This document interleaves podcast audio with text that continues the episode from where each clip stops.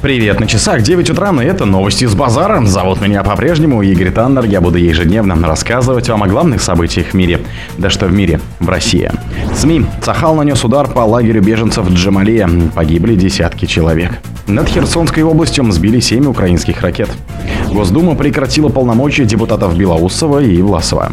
Вучич подписал указ о распуске парламента Сербии. Самые жирные в США рассказали, кого должна бояться Россия.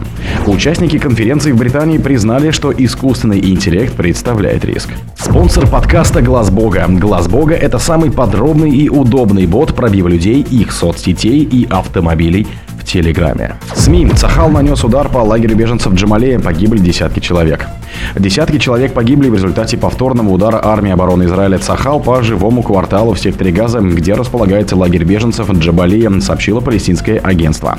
Десятки граждан Палестины убиты, еще несколько ранены в результате жестокой израильской бомбардировки, нацеленной на жилые постройки в лагере беженцев Джабалия, говорится в публикации. По данным корреспондента агентства, по объекту выпущено более десятки ракет. Накануне органы управления сектором газа заявили, что в результате авиаударов по Джебали погибли либо ранены не менее 400 человек. Впоследствии представитель Сахала Ричард Хехт подтвердил, что Израиль нанес удар по лагерю при попытке ликвидировать командира Хамас. Он назвал жертвы среди гражданских трагедий, однако ответственность за гибель мирных жителей возложил на руководство палестинского движения. Над Херсонской областью сбили 7 украинских ракет. Российские военные сбили 7 украинских ракет над Херсонской областью, сообщил губернатор Владимир Сальдом в телеграм-канале. Только что наши зенитчики отразили массированное ракетное нападение врага на южные регионы Российской Федерации. На территории Херсонской области сбиты 7 ракет, запущенных противником с самолетов, летевших на Крым, написал глава региона. Большинство ракет уничтожили в воздухе, две сдетонировали на земле. В пустынном районе на Арабатской стрелке, уточнил Сальдо. Люди и инфраструктура не пострадали. Губернатор Севастополя Михаил Развожаев также сообщал, что вооруженные силы наносили удары по различным воздушным целям над Крымом. Вскоре в городе отменили воздушную тревогу, которая длилась более двух часов. ВСУ регулярно обстреливают приграничные российские территории, наносят удары с беспилотников и устраивают диверсии. В Брянской, Курской, Белогородских областях, в Крыму и Севастополе действует желтый уровень террористической опасности. Госдума прекратила полномочия депутатов Белоусова и Власова. Госдума проголосовала за проекты постановления о досрочном прекращении полномочий депутатов Вадима Белоусова и Василия Власова, сообщила пресс-служба Дума. Обсуждение проводилось в закрытом режиме. Депутаты проголосовали за прекращение полномочий парламентариев. Комиссия Госдумы по этике во вторник рассмотрела материалы от Комитета по защите конкуренции и Комиссии по регламенту и обеспечению деятельности Государственной Думы о систематическом отсутствии на своих заседаниях депутатов Вадима Белоусова и Василия Власова и сочла достаточными основаниями для досрочного прекращения их полномочий. Она также приняла решение о предоставлении материалов по ним в комиссию по мандатным вопросам. В палату внесли проекты постановлений на лишение их полномочий. Вучич подписал указ о распуске парламента Сербии. Президент Сербии Александр Вучич подписал указ о распуске Скупщины и назначил дату проведения внеочередных парламентских выборов. Трансляцию вело агентство Танюк.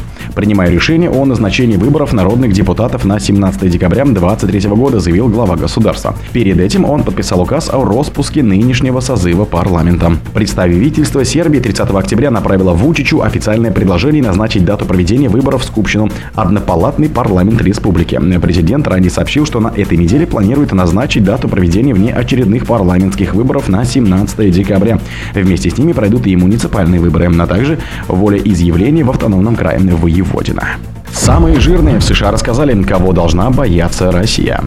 Американские солдаты растеряли физическую форму и вряд ли смогут воевать с Россией, заявили ведущие подкаста Red Acted Клейтон и Натали Моррис.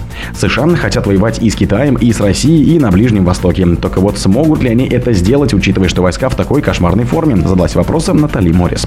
Журналистка привела цифры, согласно которым 71% молодых американцев не смогут вступить в ряды вооруженных сил из-за лишнего веса, наличия судимости, наркотической зависимости или отсутствия должного образования.